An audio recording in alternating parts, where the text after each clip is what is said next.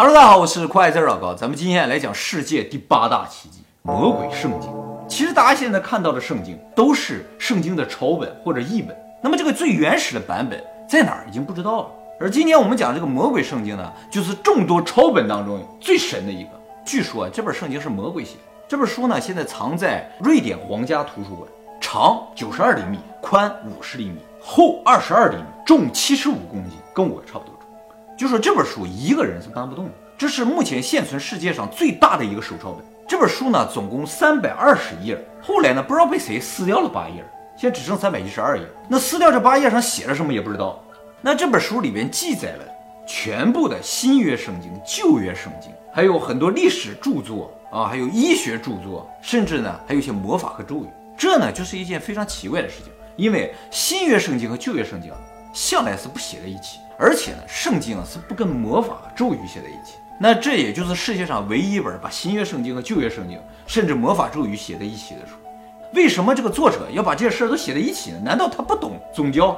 所以这本书的作者就是这本书最大的一个谜团。那么这本书是什么时候写的呢？其实已经不知道了。但是呢，根据书里的内容推测，这本书呢是在一二三零年在捷克的一个叫本笃修道院里写成。就是这个修道院啊，也分这个什么会什么会的。本笃会呢，就是非常典型的那种黑袍道士。修士也好，修女这个衣服颜色其实没有规定的，你是哪个会的，这个会怎么决定就是怎么什么颜色。红的也可以，红的也可以，蓝的也可以啊，都可以。而且呢，为了区分自己的会和其他的会，还故意弄的颜色不一样。可是印象里面都是挺素的颜色啊。啊，对对对，这个是有规定的，就是说修士也要，修女为了自我修行。必须使用粗布，那粗布就不能有什么装饰，所以颜色是非常素的啊。这个本土修道院呢，就是典型的黑袍修士，哎，而且呢，本土会啊属于特别严格的一种教会，就是说每天你要鞭打自己，笑，就是说要自己反省，你今天都做错了什么？有没有什么不良的想法啊？那我肯定说没有啊。没有不行，还在抽，自己说自己没有了就在抽。这个会会员吗？有，而且当时那些会员觉得加入这个会才能得道成仙。那么这本圣经为什么叫魔鬼圣经呢？又为什么认为它是魔鬼写的呢？就是因为这本圣经里啊有一幅特别大的插画，是一个魔鬼的画像。这种啊在圣经里画魔鬼画像的是没有的。圣经里啊有可能出现魔鬼的。这个图片啊，图像，但都比较小。比如说像《创世纪》里边画条蛇啊，就说这就是魔鬼。这个作者究竟出于什么目的呢？把新约圣经、旧约圣经还把魔鬼都画在一起了呢？而且你有没有发现，这个魔鬼黑乎乎的，哦，发黑。其实整本书都干干净净的啊，是吗？就这个魔鬼这页前后页比较黑，就有人猜测就是魔鬼的力量，这是撒旦的投影啊，非常恐怖。为什么说他是魔鬼呢？那这就是魔鬼的形象啊，长得很像龙哎。一个关键，这也是我一会儿要说的事儿。其实啊，和这本书一起呢，还有一个传说，就说在十三世纪初的时候，捷克的这个偏远的本土修道院里边，有一个僧侣啊，他犯了戒条，究竟犯了什么戒条不知道，但是呢，据说非常严重，要处以极刑，而且第二天就要执行。什么极刑呢？传说中啊，叫 inclusas 的这么一个极刑，意思呢，就是叫活埋。要把它活生生的埋在墙里，不是埋在墙里。对对对，就是把它放在墙里，用这个砖给它堵上。然后呢，这个人呢就特别害怕，因为这是一种酷刑嘛，对不对？就跟他们这个主教求情，说能不能饶我一命？那么这个主教说不行，你犯这个戒条，绝对不能饶恕啊。他说这样吧，我呀愿意为我们这个修道院啊写本书，融合了新约圣经和旧约圣经，而且包括人类所有的知识，我一夜把它完成，你就饶了我。然后有了这本书之后呢，我们整个修道院啊就流芳百世了。这主教一听，虽然觉得这是个不可能完成的任务，但是反正到第二天他写不完也执行刑罚嘛，啊，所以无所谓了。好，你写吧，你愿意写就行。于是他就奋笔疾书，开始写这本书。他写到午夜的时候，他突然觉得完了，写不完。于是呢，他做了一个事情，他就向魔鬼求助，希望魔鬼呢能帮他完成这本书。他愿意呢付出自己的灵魂，于是呢魔鬼就答应了他，帮他一下就完成这本书。以我的话说就噗一下就写完。啊，结果这本书就一一夜成型了之后，第二天他还没有受到处罚。作为感谢，他把魔鬼的画像呢就插到这本书里边去了。他怎么出卖了灵魂？哎，这也是我一会儿要讲的。这个修士啊，他出卖了自己的灵魂，换得了这本书，所以这本书啊是个不祥之物。所有拥有这本书的地方呢，都会遭受各种各样的灾害。首先就是这个修道院，他一开始觉得自己牛了，结果很快呢就陷入经济危机，因为大家都觉得这个修道院是魔鬼弄的，这个修道院马上就破产了。其实事实上，这个本土修道院也在一五几几年的时候就消失了，现在已经没有了。在他消失之前呢，他把这本书卖给了另一个修道院，另一个修道院是个白牌修道院。这修道院接收了之后呢，很快周围就发生了黑死病。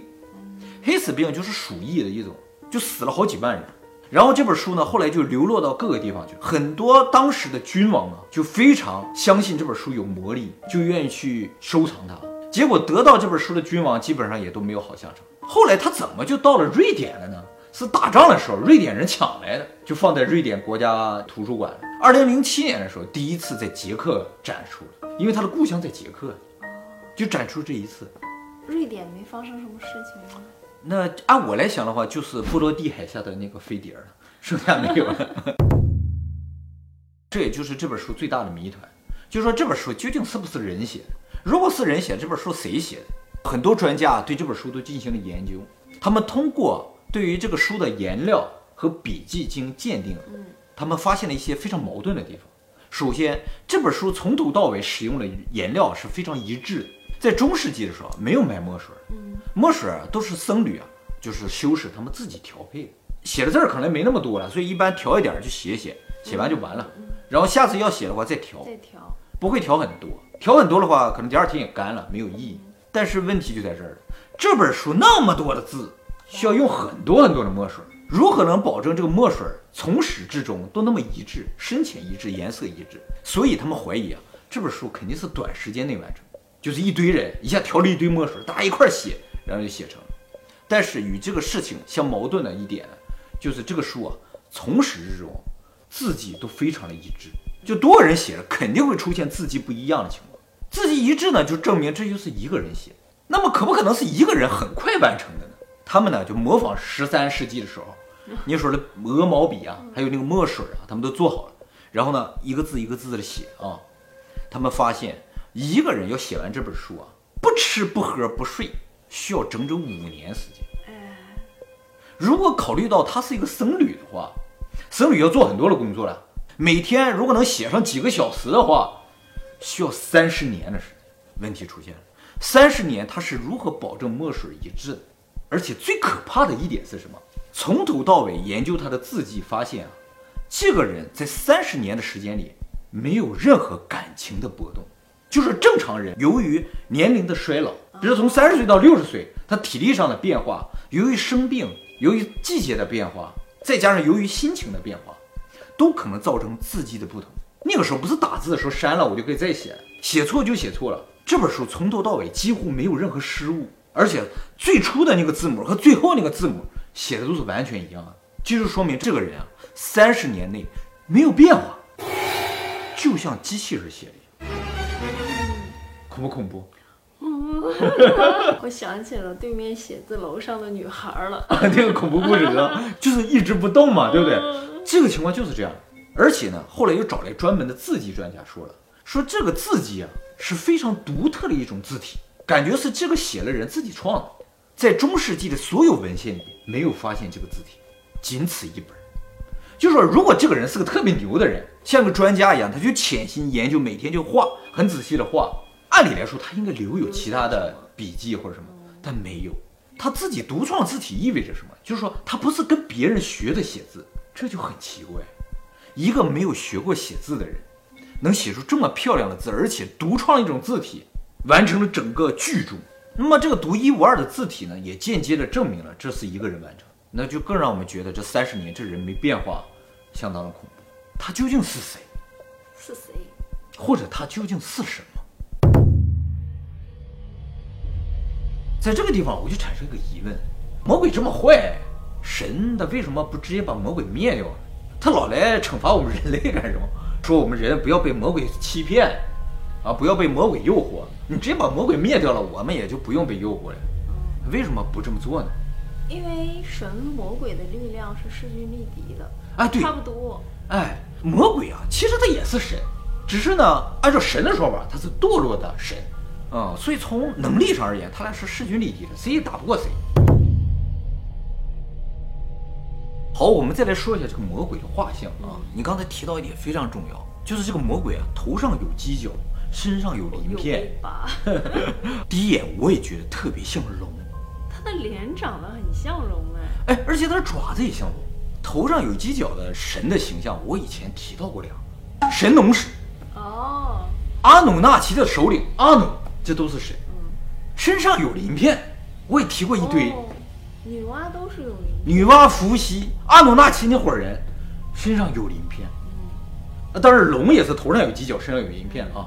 莫非西方世界所说的这个魔鬼，有可能就是我们所提到的女娲呀、龙啊，龙啊，嗯，或者是阿努纳奇那伙人？只是在他们信仰这外星人这伙人里边，这伙外星人就是他们对立面的，而我们信仰呢，其实有可能就是他们所说的就魔鬼这一侧对呀、西方说龙都是挺邪恶的嘛。啊，可真的。嗯，而且大洪水是西方的神发动的，却是我们的女娲给堵上的。真的。对呀、这明显是对立面嘛。所以我们信奉的是恶魔。而这个恶魔是在救我们的，他就把这洪水堵上了，而神毫不留情的噗 一下全灭了。在刚才我讲这个故事里边，大家注没注意到一点？就是神呐、很严格的，他要惩罚这个僧侣，他是犯了点错就要把他埋到墙里边。哦，而魔鬼呢，偏偏在这个危机关头救了他一命。从这个角度，我觉得魔鬼不坏啊。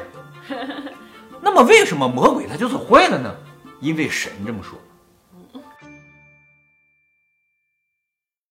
他出卖了灵魂，他到底怎么了呀？出卖灵魂肯定不是死，要死就没有意义，他是为了活命。出卖灵魂是不是你就跟着我混了？你以后不能信神，只能信魔鬼。